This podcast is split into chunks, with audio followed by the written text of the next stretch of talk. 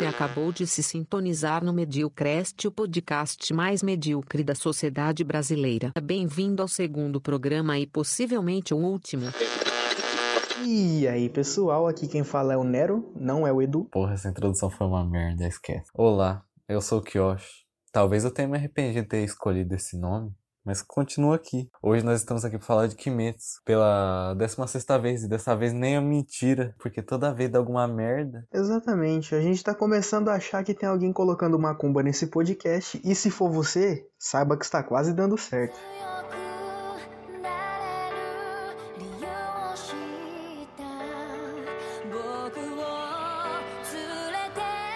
E como é de praxe, eu vou ler mais uma vez aqui a introdução do anime para vocês, a sinopse. Já vou explicar pra vocês que a gente vai pular umas partes, porque senão ficaria muito extenso da gente falando e ficaria enjoativo. Provavelmente vocês sairiam na metade do podcast. Vocês, as três pessoas que estão ouvindo, porque são refém da amizade dele. Exatamente. Se não escutarem até o final, vou ficar muito puto. Vou excluir vocês do Facebook e deletar o número do WhatsApp. Facebook, alguém usa essa merda ainda? Sim. Beleza, então. Então vamos lá, ó. Kimetsu no Yaiba, ou Demon Slayer, se passa no Japão e se passa num período da história do país entre 1912 e 1926. É caracterizado por grandes problemas políticos e econômicos decorrentes do reinado do atual imperador da época, a trama nos apresenta a Tanjiro Kamado para ajudar.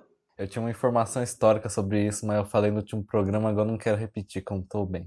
É, ele tá puto, gente. Pra ajudar nas despesas da família, o Tanjiro vende carvão, que era o trabalho que o falecido pai dele fazia. Na volta de um dos, dos dias que ele desceu a montanha pra vender o carvão, ele meio que teve uma surpresa. Mas antes. chamou ele pro barraco dele. Então, eu queria falar isso porque, tipo, o velho foi bem educado com ele. Falou: Tanjiro, chega aí, passa a noite aqui em casa. Você quer balinha? Tem comida quentinha. E depois a sobremesa é você. Foi basicamente isso que o velho falou pra ele e ele dormiu na casa do velho enquanto tava nevando. Sabe, é por esses momentos que eu fico na dúvida se eu coloco na nossa tag se a gente é livre ou se a gente é explícito. Então agora também me bateu uma dúvida, eu não sei. Por isso eu continuo colocando explícito, porque eu sei que não dá processo se tiver lá. É, inclusive vocês estão escutando a gente, se vocês gostam que a gente fale putaria, a gente vai continuar falando mesmo se vocês não gostarem, então sinto muito.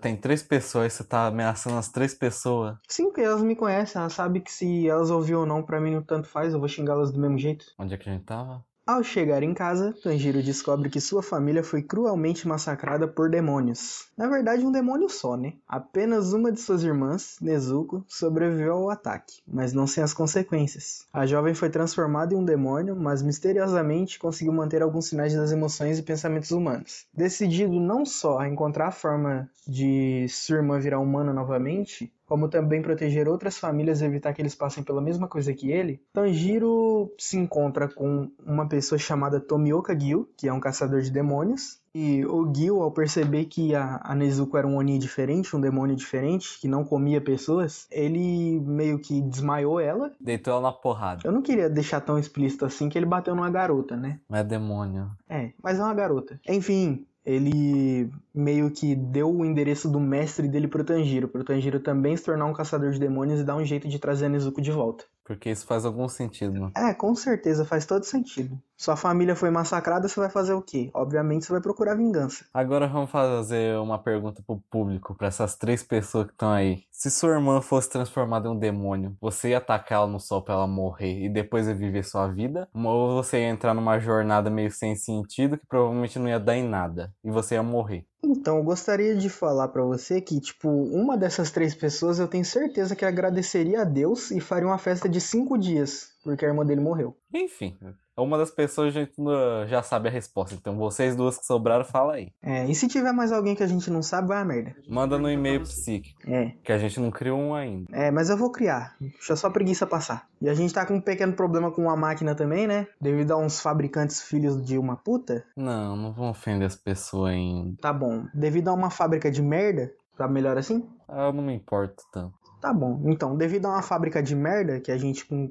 é, encomendou um gabinete, era isso estar saindo mais rápido. Eu tinha algumas coisas feitas. E outras começando a ser feitas, mas vai demorar. O Gil meio que manda o Tanjiro pra uma montanha, porque tudo lá são montanhas. Todas as coisas que você vai fazer tem montanha. Que montanha é muito prático. É, simples. É, sobe, desce. Três dias pra subir, três dias pra descer. É isso. Montanha, montanha. Então ele pega todas as suas economias, joga Nezuko de uma cesta de palha num balai louco, depois vão andar até essa porra dessa montanha. Pouco antes de chegar nessa merda dessa montanha, quando eles estão cortando caminho, eles encontram um demônio. Esse demônio fala o quê? Vou te comer. Vou te comer, Porque é isso que demônios fazem, eles comem as pessoas. E não é do jeito gostoso. Isso abre interpretações muito dúbias. Mas vamos continuar. Deixa pra mente criativa das pessoas que estão vindo. Enfim, logo depois eles entram num conflito com aquele pequeno demônio chato, fraco que apanha de um machado, segue. Engraçado é que aquele machado não cortava nem os pelos do meu braço, velho. Que o machado, quando você usa pra cortar madeira, não é tão afiada. Pô, mas não tinha fio nenhum. Olá, sou eu Jéssica aqui de novo nesse programa que infelizmente não terminou ainda, mas não perdi a esperança. Pois bem, vamos ao assunto: o machado não é tão cego assim. Os Onis que tem bem mais resistência, por isso o machado não cortou porra nenhuma. Enfim, daí eles acaba sendo meio que auxiliado pelo mestre que eles iam encontrar. É o mestre do Tomioka também. né? É o Urokodaki, que depois tenta testar o Tanjiro pra ver se ele tem coragem de matar a porra do demônio, ele não tem, ele fica enrolando, sol nasce, o demônio morre agonizando. É, basicamente ele livrou a morte dele naquele momento pra deixar ele morrer um jeito pior depois. Daí o mestre falou que você é fraco. É, ele basicamente usou a mesma, mesma frase que Itachi disse pro Sasuke, você é fraco e lhe falta ódio, é isso. Porque nosso herói tem um coração muito bom. Vocês vão descobrir mais pra frente. A Nezuko, no treinamento do, do Tanjiro, ela ficou dormindo por dois anos. Que é o treinamento de subir e descer montanha enquanto estão te tacando faca. É, enquanto ele respira, que ele tem que aprender a respirar. É isso. Aí depois que ele cumpre esse treinamento, o Urokodaki dá uma pedra enorme pra ele. Uma... É um ano que ele, o Orokodaki treina ele e depois ele tem que quebrar a pedra. É, ele tem que quebrar essa pedra pra ele ir pra seleção final dos caçadores. Daí aparecem uns fantasmas pra ajudar ele. Esse fantasma é tudo mascarado, todo mundo muito habilidoso do além. E as máscaras deles parecem co- com a do Urokodaki. Na verdade, a do Orokodaki é um tengu e deles é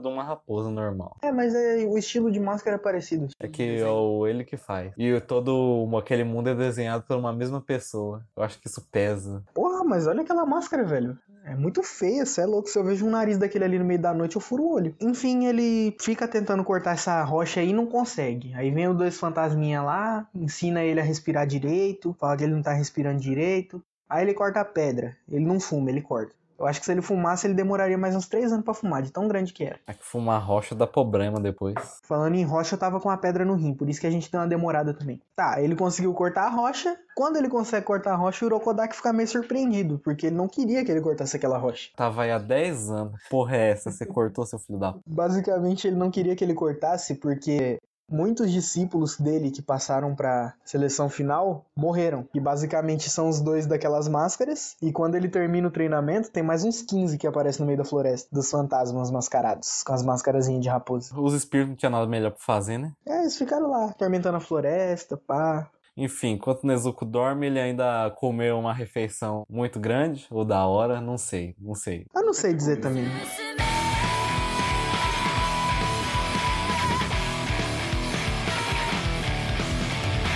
Daí foi aí pra seleção final, que é na, em outra montanha, ninguém sabe aonde. Tem o, o glicídio em volta, que faz os demônios poderem passar e vazar da montanha. O glicídio é uma, um tipo de planta, uma árvore, que ela tem uma luz meio roxa, púrpura, sei lá que cor é aquela. Não, mas o glicídio em si, que eles falam que é o veneno dos demônios, é a, a só Tá, é uma florzinha roxa, púrpura, sei lá que cor que é aquela. a árvore não serve pra porra nenhuma. É, só a plantinha, ela brilha no escuro, é isso que ela faz. Aí os caras, como tem medo de luz, A árvore não é mágica nem brilha no escuro, povo burro do caraí. Ela é venenosa para os onis, mas segundo a internet ela é relacionada à magia, mas deve ser mentira essa porra. Enfim, mas é isso que deixa eles fracos. Eles não são capazes de chegar perto da. As árvores ficam rodeando a montanha e eles não conseguem escapar. Isso. Daí lá eles pegam um monte de demônio e jogam lá dentro e faz uns jogos vorazes com, a- com os discípulos do povo pra ver quem sobrevive. Chegando lá no treinamento, ele encontra muitos discípulos de vários mestres diferentes. Você percebe que é tudo figurante, só tem uns quatro ou cinco lá que é meio que faz parte da história, porque eles são desenhados de jeito diferente. E tem cor. É a mesma lógica do- dos animes de sempre. E nisso eles avisam tal, tem duas menininhas mó estranhas, uma do cabelo branco e outra do cabelo preto, que parece gêmeas. Não sei dizer se elas são, isso não é revelado. Então, mas fica meio difícil de saber. Eu sei que ela- elas são irmãs, isso é confirmado. E elas explicam as classes que, que existem entre os caçadores, né? Voltando pro que interessa, ele passa um tempo na floresta, salva um moleque aleatório lá, ele se machuca pra salvar alguém que vai morrer. O moleque deixa ele pra morrer, ele passa uns dias matando uns bichos. Aí tem um certo momento naquela montanha, perto dos dias finais, que ele encontra um Oni, um demônio muito forte, muito grande e muito feio. Eu posso dizer pra você que ele é feio, hein? Nossa, que bicho feio. Agora isso dá processo. Ele é muito feio. Você tá julgando o demônio pela feiura dele. Sim, Você acha que as pessoas só são. Não vou conseguir completar esse pensamento porque me faltaram as palavras. Então, mas eu vou te dizer pra, que pra mim é o seguinte: quanto mais feio é um personagem, mais forte ele tem que ser. Aquilo lá era um bosta. Então continuemos. Tá, o Tanjiro, como ele tem um olfato super sensível, isso é um detalhe que a gente não falou ainda, mas o olfato dele é muito forte. É, ele meio que sente cheiro de morte daquele cara. Esse Oni revela pra ele que ele é o. que ele descobriu que ele é um aluno do Orokodaki, porque o Orokodaki deu uma máscara pra ele também. Esse cara também é muito idiota, né? Nossa, 17 dos meus alunos voltaram e eles não eram nem tão ruins. Por que, que será que. Que eles morreram. É. Então, basicamente, ele falou que conhecia aquela máscara e sabia que ele, que ele era um aluno do Urokodaki. Foi o Urokodaki que deixou ele lá muito tempo. Dedicou a vida dele a matar o pessoal que é aluno do Urokodaki. Que eram aqueles fantasmas que estavam na floresta. E nisso tá todo mundo lá na floresta. Força, Tanjiro! O interessante é que na, um dos fantasmas foi quem salvou o Gil, que era o companheiro dele. E o Gil viu que a porra do demônio tava lá e depois nunca fez nada, nunca falou nada pra ninguém. E ele continuou matando o povo até depois. Então, basicamente ele fez isso. Ele meio que deixou o bicho lá matando. Não fez nada, não foi... Ninguém suspeitou de nada. É, então. E o Tanjiro meio que corta a cabeça desse cara aí. Com uma, com uma espada que eu esqueci o nome dela, é... É a espada Nitinin, só que essa é emprestada do. Do Urokodaki. É. Tanto é que ela azul. Ah, é verdade. Ela é diferente das outras. É que ela é única pra cada pessoa que empunha ela primeiro. Uhum, Daí ela continua sendo azul sempre. entendi. Então, basicamente é isso. Aí, depois dele derrotar esse monstro... Ele, um monstro, ele não sei o que, acontece. Eu acho que ele meio que encontra a humanidade dele quando ele tá É, morrendo é. por causa do Tanjiro. É que o que acontece é que quando os demônios eles são transformados, a maioria deles acaba entrando num estado de loucura inicialmente, comendo a família e depois perdendo as memórias. Isso não é explicado se é por negação ou se é algum efeito extra da transformação. Mas acaba que nenhum deles tem as memórias e geralmente eles recuperam depois que o pescoço foi cortado. Ou quando eles estão na beira da morte. O que faz sentido, faz todo sentido, né? Você cortou a ligação com a coluna, fica só o cérebro vivo. Ah, mas lá quando eles estão uma porrada e eles arrancam a cabeça deles, a cabeça cresce de novo também. É, foda-se. Ah, tá, acabou ali, ele matou o bichão, aí todo mundo no final da- das eliminatórias lá pra se tornar um caçador. Sai o Tanjiro, um loirinho, uma menina, um cara que parece que é um psicopata, que é um molequinho, e tem um outro que já não se encontra mais lá, que ele vai aparecer depois um pouco. Mas você percebe que eles são importantes pro anime. Hum, E é isso. Aí vem um, as menininhas gêmeas lá de novo, manda eles escolher os metais da espada, que eles mesmos têm que escolher. Que eu acho uma grande bosta. Pra mim é tudo igual. faz? Ah, pra mim é tudo igual. E sem contar que aquele metal lá não é extenso o suficiente pra fazer anitirinto. Eu tenho certeza que ele é misturado com algum outro tipo de minério. Não, mas pra eles fazer o coisa, o aço mesmo, tem que misturar aquilo lá. Então, Aquilo lá é só um ferro que cresce numa montanha. O ferro que cresce na montanha. O ferro que tem numa montanha lá, que essa montanha está sempre acima das nuvens, ela tá sempre recebendo radiação do sol. Daí, para- aparentemente, a- aquele aço, ele fica captando essa energia do sol, que é manifestada nas Nitinin, que são as únicas armas que conseguem, por exemplo, matar os demônios. só que não, eu não vejo muito sentido nisso. Porque, tipo, se é só um minério que faz isso, por que, que eles têm que escolher? Exatamente. Pra mim, o minério é tudo igual. Exatamente. Ah, é tipo, ah, já que você vai morrer de qualquer jeito, escolhe qual você vai morrer. Se quebrar, a culpa não é nossa. Tá, ele escolhe, aí ele volta pra montanha. Aí quando ele tá no pé da casa lá, que ele chega, tá todo ensanguentado, quebrou cinco pernas, 45 costela, o ombro dele tá caído pro lado esquerdo, machucou o cabelo, rasgou a sobrancelha. Quem é esse, o Eren? Não, não, não, não, não, não, não, não. Esse é o. Esse é o nosso querido Tanjiro. O Eren fica pra outro programa. Ah, bom, achei que você tinha esquecido o nome do personagem principal do anime enquanto nós tava falando. Eu esqueci, ele. é porque eu não tô acostumado a chamar ele de Tanjiro. Tá chamando de que? Tangerina? Eu chamo ele de chato, porque ele só vive gritando. Ah, mas eu acho que no mundo tem personagens muito mais chatos que ele. Enfim, ele volta pra montanha e tá chegando perto da casa, só vê um pezão, pá, batendo na porta e derrubando a porta no, na bica, no barraco do Urokodaki. Aí ele olha a Nezuko, com um bambu na boca. É que é bom que aquele bambu nem apodreceu, conservou, né? Isso que é bambu japonês de qualidade. O que eu acho estranho é porque, tipo, ela já segura a vontade dela de morder os outros. Por que, que ela continua com um bambu na boca? Style. É o jeito dela de ser. Que nem aquelas pessoas que usam a blusa a 45 graus. Eu tenho uma prima que faz isso. Estilo. Estilo. Burrice, mas estilo. Estilo. Eu, quando dá num frio de 5 graus, eu tô de short e camiseta. Ontem eu tava de regata, inclusive, antes cedo. É bo- bom que eles têm muita referência. As três pessoas têm muita referência de ontem cedo. Se levar uma semana pra eu editar isso. Fica a conceito de vocês aí, o que significa ontem pra vocês. Beleza, e agora?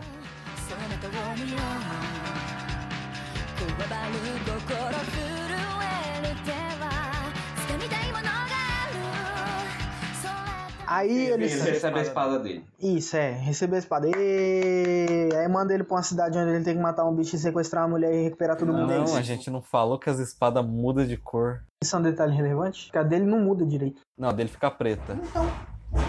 Mas a espada era eh, cor de metal. Mas preto é a ausência da cor, não é a presença. Não, não vamos entrar nessa discussão da professora de artes aqui.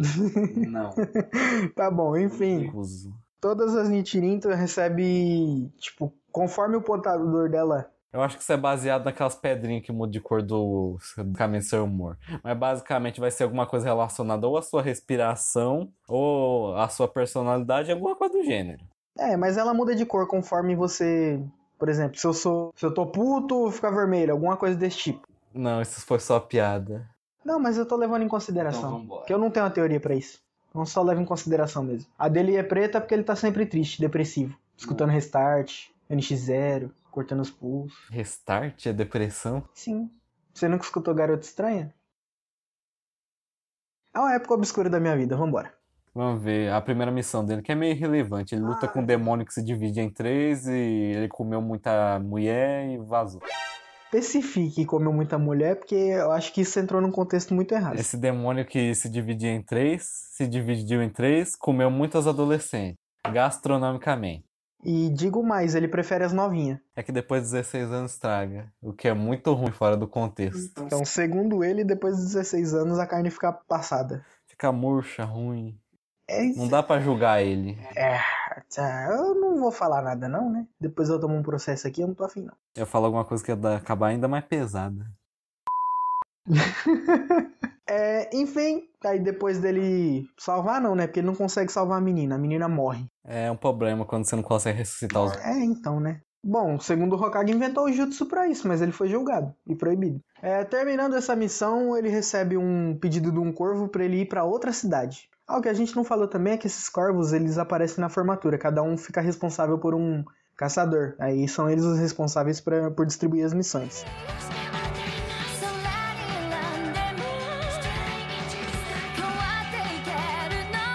E no próximo episódio, ele tá numa loja de eu sei lá, acho que é uma loja de lamen, alguma coisa assim. Ele meio que sente um cheiro. Basicamente, ele sente o cheiro que ele sentiu na casa dele quando a família dele foi atacada. Como eu falei pra vocês, o olfato dele é muito bom. E ele meio que larga Nezuko do nada, promete que nunca vai abandonar a irmã dele e larga ela do nada no meio de, um- de uma cidade que ela não conhece, com uma pessoa que ele não conhece, com um macarrão. Enche o saco às vezes, deixa o cara. Ah, uma coisa que é importante mencionar é que aquela cidade vai vir a ser Tóquio daqui uns anos. Enfim, ele vai atrás do, do cheiro desse cara e a gente percebe que é um cara diferente porque ele é muito bem desenhado e tem um olhinho rosa. Parecido muito com o Michael Jackson. É, Só que ao contrário do Michael Jackson, ele não.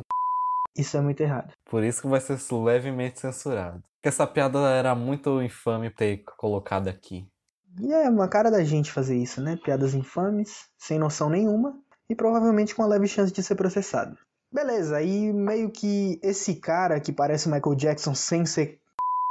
É, ele tem o nome de Muzan Kibutsuji. E ele é um personagem muito importante na história porque ele é o, o criador dos Onis. Ele é a mãe de todos os demônios. Ele é a mãe de todos. Ele é o Odin do Demon Slayer. Ele é o- a mãe de todos. Na verdade, o pai de todos, né?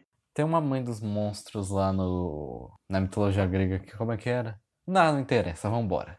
Mãe dos monstros? É. Não é Gaia, Gaia é a Titã da Terra, né? Não, é que tipo, você tem o Tifon, ou Tifon, não sei como é que produz, que ele é o pai de todos os monstros. Daí você tem a. Onde nós Enfim. tava?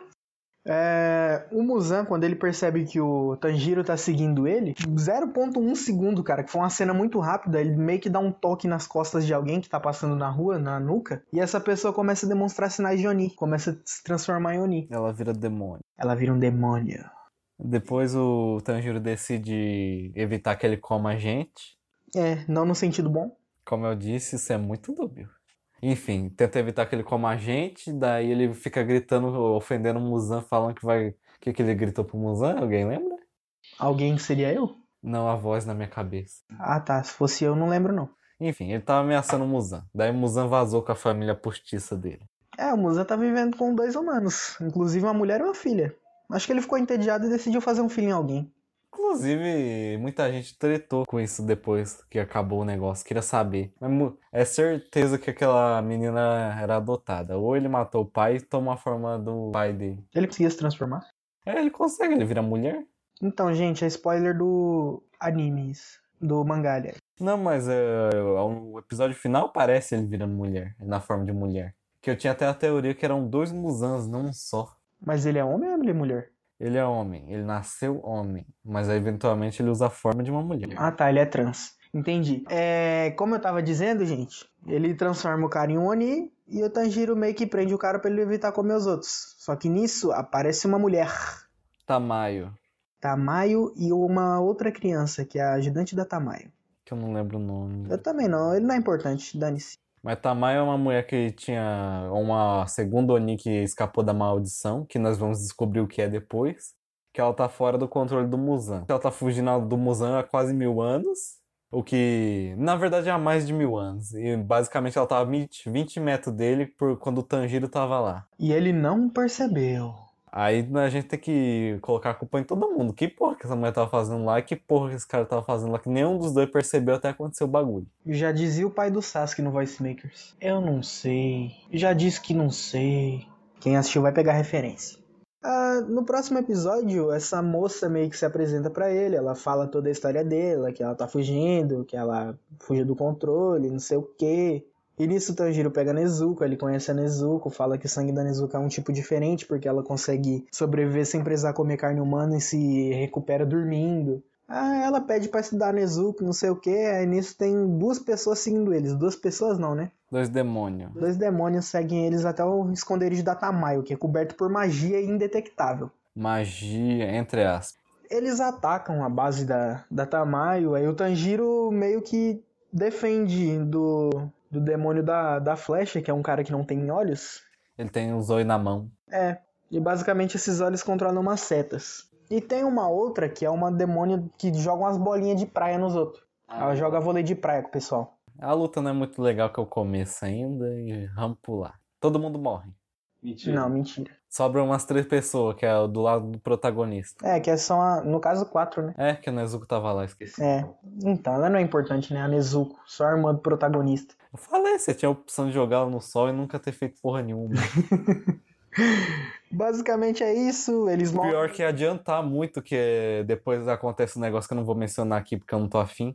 Tá bom. Enfim, continua. Tá, os dois demônios que seguiram eles morrem. Tamayo revela o Kekijutsu dela e a maldição. O que, que é a maldição lá que o Muzan ele coloca as células dele que destroem todos o demônio quando ele menciona o lugar onde ele tá ou a existência dele. Ah, agora eu vou pedir pra você explicar o que que é um Kekijutsu, que a gente não explicou. O Kekijutsu é a magia única que cada demônio tem quando ele consegue comer uma certa quantidade de carne. Ele ganha essa magia. Mais pra frente, você vai ver que a Nezuko ela consegue criar fogo com o sangue dela. Beleza, e então quando eles vão embora dessa residência da, da Tamayo, é, ela pede pra quando o Nezuko tiver informação de algum tipo de Oni, ou os Luas Superiores, que ele fica sabendo que são Luas Superiores, são Onis que são de confiança do, do Muzan e acabam se tornando mais fortes. Você vê que a gente tem lapsos, a gente vai pra frente, volta bem pra trás. É, então. A gente não mencionou que nesse momento são 12 luas. Tem as superiores, que já estão vivas há mais de mil anos, e tem as inferiores, que to todo mundo morrendo. As superiores são do caralho, as inferiores são uma merda. É, Inclusive, o, o primeiro Lúcio inferior que aparece ali, a gente meio que acha ele um bosta. Ele é um ex. Um ex-lua. Seguindo pra próxima missão, que é inclusive o encontro com essa lua inferior que foi negada. Que eu chamo ele carinhosamente de Oni Barraco. Chegando na floresta, eles encontram dois irmãos pequenininhos. Aí você pergunta o que, que duas crianças estão fazendo na floresta no mundo coberto de demônios. Estão atrás do irmão mais velho deles, que um cara levou pra dentro do barraco. Nossa, do jeito que você falou, muito estranho. Parecia o tio do carvão com, com ele, né? Não parece tantas coisas de true crime. Voltando à história, eles encontram esses dois irmãos e o Tanjiro pede para guiar, pra guiar eles até onde ele tá. Aí eles chegam num barraco. Sabe o que é mais louco? Você esqueceu do carinha do cabelo azul, que eu esqueci o nome também. Nossa, você foi pior ainda, porque ele não tem cabelo azul, ele tem cabelo laranja. É, foi um ato falho. então vou voltar um pouquinho, como ele disse, a gente tem lapsos. É, no meio do caminho, numa estrada, ele encontra um moleque pedindo pra uma moça casar com ela, não sei o que, e ele meio que reconhece ele da seleção final, que é o menino do cabelo amarelinho que eu falei pra você. Vocês, no caso. E o nome dele é Zenitsu. Ele é um. Como é que eu posso dizer assim? Ele é um tarado. É, não tenho o que falar, ele é um tarado. Tá sempre querendo casar com as minas. É, ele sempre pede pra casar com alguém. E ele encontra o Zenitsu, aí ele vai com o Zenitsu até a floresta, o Zenitsu seguindo ele. E eles encontram os dois irmãos e levam eles pra, pra dentro do barraco lá, né? Que eles mostraram onde é que é. Só que nisso os dois irmãos entram com ele também. Um com o Zenitsu e outro com o Tanjiro. As crianças burras entraram no barraco. E quando eles entram no barraco, eles meio que se separam, porque as salas meio que se mexeram sozinhas. Elas mudaram. Elas mudaram de posição na casa. Daí começa toda uma trama meio. que eu acho meio chata, pra falar a verdade. Pra falar a verdade, eu também não gostei, não. Que é basicamente o Oni Barraco, ele muda a sala daí, com as pessoas dentro. É, ele basicamente pode fazer a reforma na casa dele quando ele quiser. Prefiro Castlevania. Sério? Ah. Eu acho que é, a parte de fazer reforma na própria casa é legal. Não, o castelo, o castelo sozinho ele muda sozinho. Inclusive faz uma piada com a animação lá que. Mas por que o castelo muda sozinho? Daí aparece o Drácula. Hum, esse chão não combina com essas cortinas. Mude, mude castelo. Daí no- lá nós somos apresentados a mais uma das pessoas da seleção final, que é o Cabeça de Javali. Conhecido também como Inosuke. Que ninguém nem tinha visto ele porque ele saiu e entrou rápido. Ele é o único caçador que usa duas espadas, ele é um dual blade. E essas duas espadas são serrilhadas. Que ele mesmo faz isso, ele quebra. Ele bate com as pedras no- na lâmina da espada e deixa elas serrilhadas. É, segundo o nosso querido Kiyoshi, é? Hum? Segundo o nosso querido Kiyoshi, o quê? O quê? Você ia falar alguma coisa? Não, Ah, tá. já esqueci. Mas da última vez ele disse que elas são muito boas pra serrilhar carne. Não, elas são boas para dilacerar. Eu não tinha lembrado. Enfim, cada um mata um demônio, o Tanjiro mata o demônio Oni Barraco, que faz drama porque o tambor dele é uma merda. É, ele faz drama, chora, aí o Tanjiro tem um respeito por tudo que ele faz, que é escrever as poesias dele. Aí ele meio que mata o Oni, mas mata com piedade. Se fosse eu, eu tava com um galão de diesel riscando fogo. Se fosse eu, não tava nem lá, véi. Que triste. Eu teria queimado o Nezuko. Continuando, depois deles matarem o famoso Oni Barraco, segundo nosso querido Kiyoshi. Inclusive tem um personagem que chama Kyoshi nessa cena. Verdade, Não sei coisa. verdade. Só pensei nisso, não ia usar, mas vi ele lá, ah, vai. Vai ele mesmo. Depois que eles saem do barraco com o irmão do- dos meninos, porque eles descobriram que o irmão dele tava lá dentro batendo num tambor do Oni, que fazia com que toda vez que algum anime entrasse na sala, ele mudava a posição da sala e ninguém achava ele. É um Zoni muito bosta. É, bem burro. Aí saindo de lá, o Inosuke meio que tá batendo no Zenitsu porque ele tava na- atrás da caixa que tá a Nezuko dentro. E o Zenitsu protegeu pro Tanjiro. Que é uma caixa maravilhosa, toda feita em Mogno, muito cara. Super linda, modelo 2020, semi-nova, produzida por Urokodaki. Incrível. Continuando, daí eles vão enterrar toda a galera que tava lá dentro. Umas 45 pessoas. É, Enterrado em vala comum sem identificação. sim, eles basicamente são indigentes. O que acontece? Acontece. Aí o que acontece? O Inosuke fica puto, dá uma cabeçada no Tanjiro. Porém, a cabeça do Tanjiro é feita de adamantium, né? Mesmo a composição do esqueleto do Wolverine, e desmonta o Zenitsu. O Zenitsu não, Inosuke. Ele desmaia. Aí depois ele acorda e ajuda eles, porque ele tá atordoado. Sabe, esse é o primeiro anime mesmo que eu. Shonen que eu vejo o cara tendo convulsão. Devido a uma cabeçada. Não, mas convulsão geralmente o povo não mostra porque é meio gráfico. Uhum. Mas o que eu acho estranho é o seguinte: o cara tomou porrada, tomou chute, bateu cabeça na parede, tomou corte de espada, aí tomou uma cabeçada ele desmaia. Como você disse, é uma cabeçada muito fodida. Aí acaba o episódio. Aí no próximo episódio, na verdade no final desse episódio, eles entram numa casa de repouso. Que não confunda com as casas de tolerância da guerra. Exatamente, uma casa de massagem. Quer dizer, Não. tem uma idosa lá com mãos muito boas. A idosa tá lá, eles estão tudo fodidos e eles estão lá pra melhorar, repousar. E depois de repousarem pra caralho, eles vão pra última missão da temporada.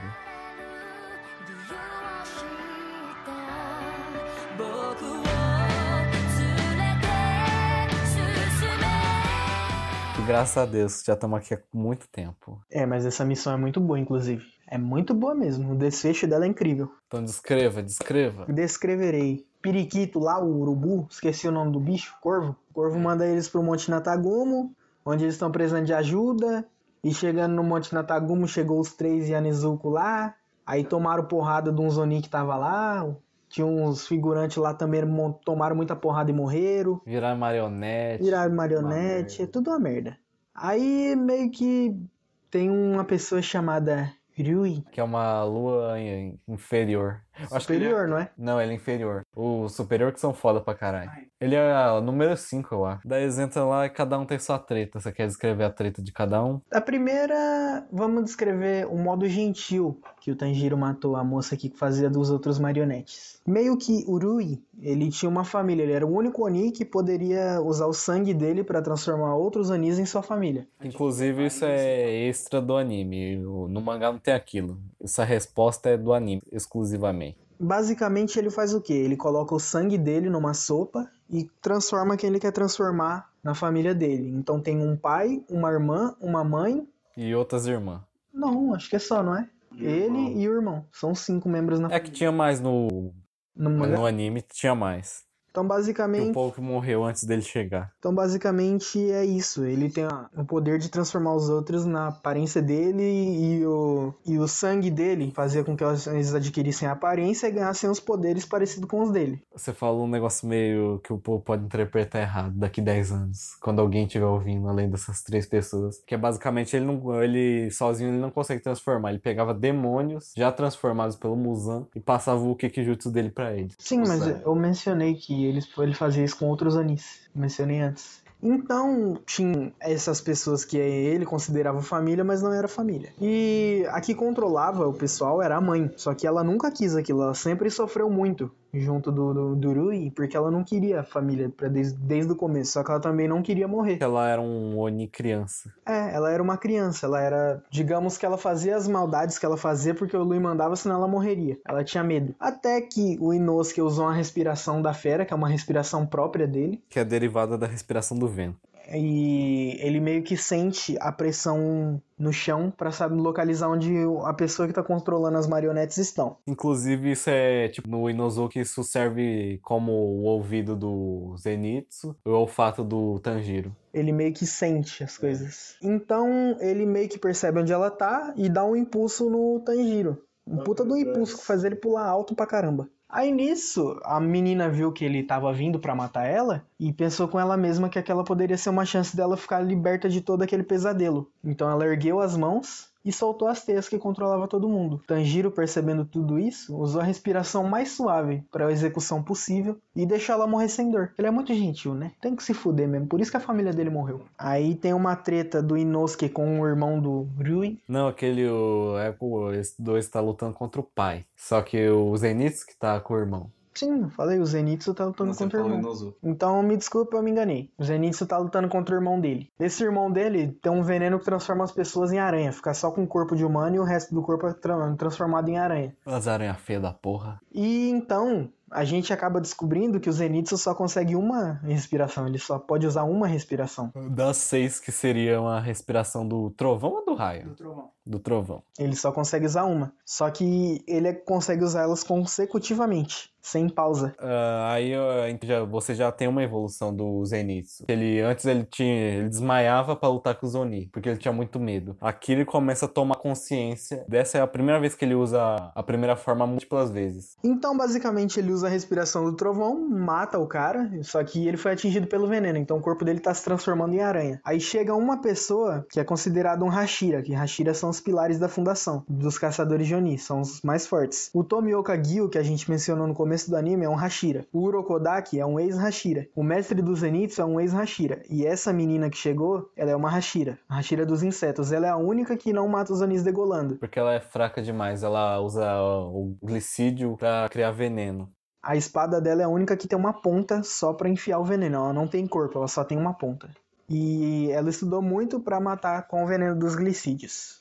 Ah, ela, como ela é da parte da unidade médica, ela pede pro pessoal dar um antídoto pro, pro Zenitsu que ela mesma fez. E então ela retarda o efeito do veneno. É antídoto do caseiro, do bom. Do bom. Verdinho, da hora mesmo. Fresco. Fresco. hora.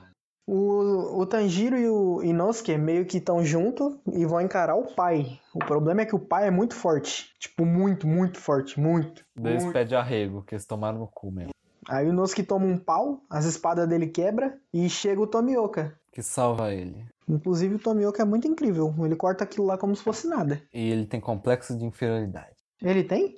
É, ó, tá, a coisa até menciona quando ele tá, ele tá segurando ela lá. Ah, verdade. Verdade. Ah, ele salva então, né? Tomioka salva o Inosuke e vai atrás de onde o Tanjiro foi. Porque o Rui sequestrou a irmã do Tanjiro. Sequestrou a Nezuko. Ele queria que ela fosse a irmã dele, porque ele sentia inveja do relacionamento que ele e a Nezuko tinham. a Nezuko pulou na frente dos fios dele pra salvar ele. É, ela, ele ficou com invejinha. Ficou recalquinha. Daí ele roubou a irmã, Recalcada. pendurou ela no telhado Recalcada. e foi matar o Tanjiro. Fazer uma observação que eu acho que o anime falha nesse ponto. Porque basicamente o Tanjiro toma umas porradas fodidas do Rui. Isso é, mas isso não devia acontecer, porque tipo, o Rui já, ele é, já é bem mais forte que o próprio Pai da família. Se ele tivesse batido daquele jeito no Tanjiro, o Tanjiro tinha morrido no primeiro tapa. Então, né, essa é a questão. Porque o pai tinha meio que uma força física muito grande. Não, mas tipo, a mesma força física do pai, o Rui ainda é superior. Então, basicamente, era pra ele ter quebrado umas cinco costelas ali. Não, é pra cara dele ter saído do tapa. Ah, entendi. É pra basicamente o, o crânio dele ter se separado da carne. É o famoso cabou. Ah, tá. Entendi. Daí Ele vai usar a respiração definitiva dele. Calma lá, calma lá que tem um pedacinho ainda. O que você quer mencionar aí? Passa o filler da Nezuko junto, ao mesmo tempo. Quando ele tá tomando distância, aparece a mãe dele, Nezuko, Nezuko.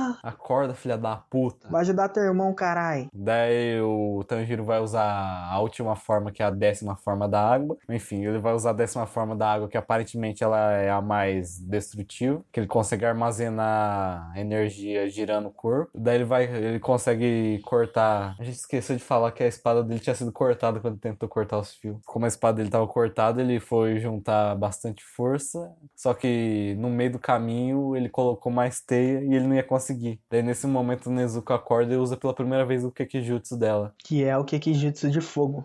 O sangue dela se torna fogo. Inclusive tinha um pouco do sangue dela na espada do Tanjiro que faz a espada ficar vermelha. Isso é um detalhe pequeno, mas é muito importante pra depois. É porque a espada dele é considerada preta, né? É, daí a espada muda de cor, só tinha um cotoco lá. Daí ele consegue chegar no. Como é que é o nome dele? Rui. Daí ele chega e consegue cortar o pescoço. Daí ele fica. Esquecemos de mudar a respiração. Esquecemos, ele tem outra respiração. Que basicamente na hora que ele tá acumulando giro pra soltar o foguinho lá, aliás, a aguinha, a respiração meio que muda pra fogo. Ele meio que usa uma respiração do fogo no meio do giro da Que, é- espada. que ele ia morrer, daí ele se lembrou que tinha disso. Que o pai dele fazia uma dança, não sei o que, do Que é a fogo. dança do Deus do Fogo.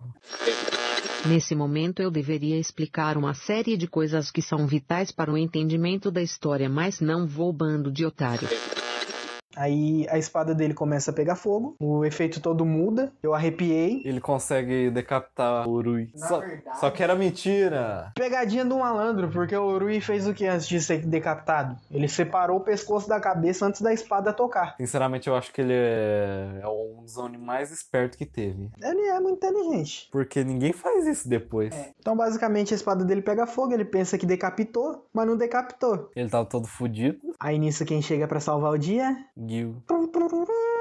Que mostra a forma única dele que ele mesmo criou da respiração da A água. décima primeira forma da respiração da água. Que é a calmaria. Nagi. Calmaria. E corta a cabeça da criança e depois pisa no cadáver dela. É. Que é o mais educado a se fazer. Que é pisar no cadáver da criança depois que você matar ela. Inclusive fica serve de dica, né? Se um dia você for fazer isso, já sabe o que fazer depois. Só não deixa ser gravado. E nem a polícia te pegar. Ah, nessa missão, a mina que salvou. Eu esqueci o nome dele. O Zenitsu. Ela vai atrás da Nezuko. Porque ela fica sabendo que ela é Moni. E nisso ela tem uma subordinada que se formou junto com o Tanjiro. É importante mencionar que essa subordinada dela é uma aprendiz de pilar. Então ela tem quase o nível da própria. Como é que é o nome dela? Eu não lembro o nome dela. Da respiração dos insetos. Ah, ela manda a subordinada dela ir atrás do Tanjiro e da Nezuko. Só que nisso o Tomioka fala o seguinte: Você tem força pra levantar ainda? Tenho.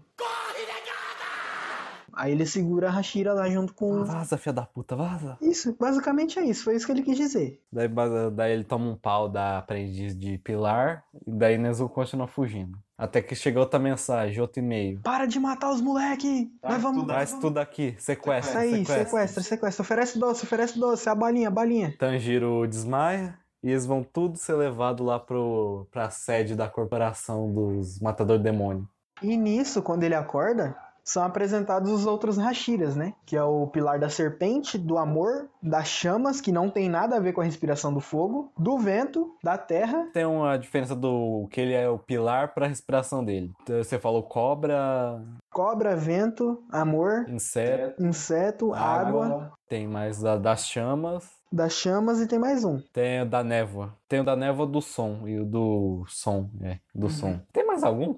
Não. São nove, não são? São sete Hashiras, não são? Falha nas informações aqui. Então, é isso que acontece quando você planeja um programa há muito tempo e sempre deu errado. Então você para de estudar o tema. Então foda-se, quem Três quiser vai meses. atrás disso. Três meses. Quem quiser saber vai atrás disso. A gente não é obrigado a falar tudo o que vocês querem. Enfim, Apresenta também o dono de todo mundo lá, que banca todo mundo, que é rico pra caralho, mas bem fudido. Que é cego, No mínimo. E doente. E podre. E morrendo. Será que tem alguém cego, alguém cego, doente, podre, morrendo, vai em algum momento do futuro ver e se sentir ofendido e tentar processar a gente? Acho que não, porque se provavelmente ele é todo podre, cego, todo fudido, ele também vai ser surdo. Se você tem alguém podre, cego, fudido aí, nós te amamos, cara. Não, não amo não.